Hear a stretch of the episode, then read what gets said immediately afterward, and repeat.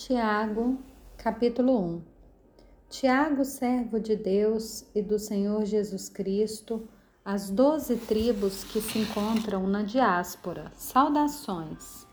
Meus irmãos, tenham por motivo de grande alegria o fato de passarem por várias provações, sabendo que a provação da fé que vocês têm produz perseverança. Ora, a perseverança deve ter ação completa, para que vocês sejam perfeitos e íntegros, sem que lhes falte nada.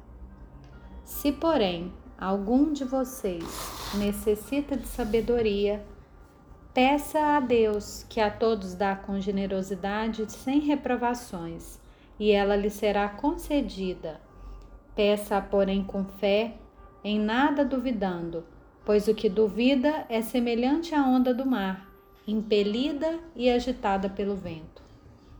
Que uma pessoa dessas não pense que alcançará do Senhor alguma coisa, sendo indecisa e inconstante em todos os seus caminhos.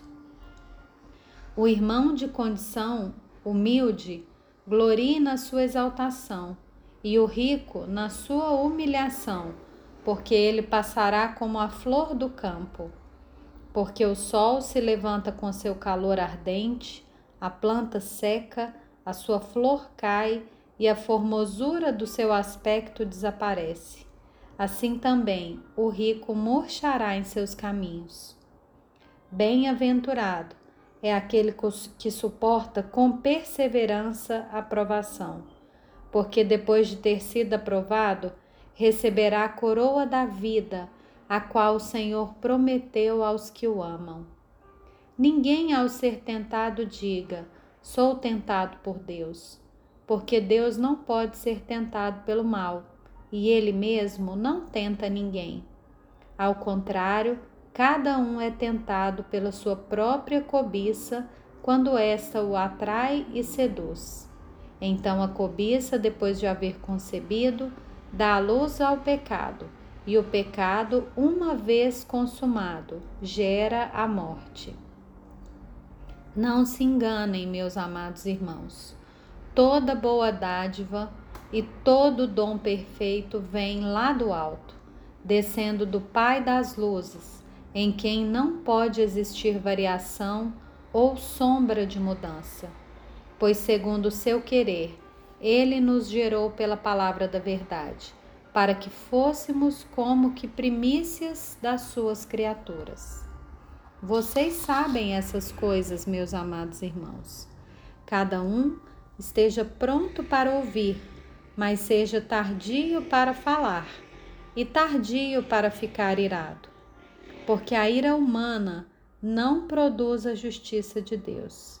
Portanto, deixando toda a impureza e acúmulo de maldade, acolham com mansidão a palavra implantada em vocês, a qual é poderosa para salvá-los.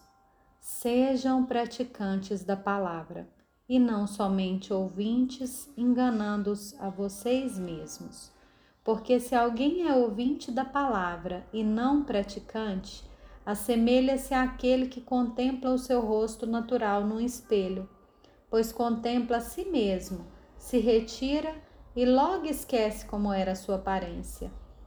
Mas aquele que atenta bem para a lei perfeita, lei da liberdade, e nela persevera, não sendo ouvinte que logo se esquece, mas operoso praticante, esse será bem-aventurado no que realizar. Se alguém supõe ser religioso, mas não refreia a língua, está enganando a si mesmo. A sua religião é vã. A religião pura e sem mácula para com o nosso Deus e Pai é essa: visitar os órfãos e as viúvas nas suas aflições e guardar-se incontaminado do mundo.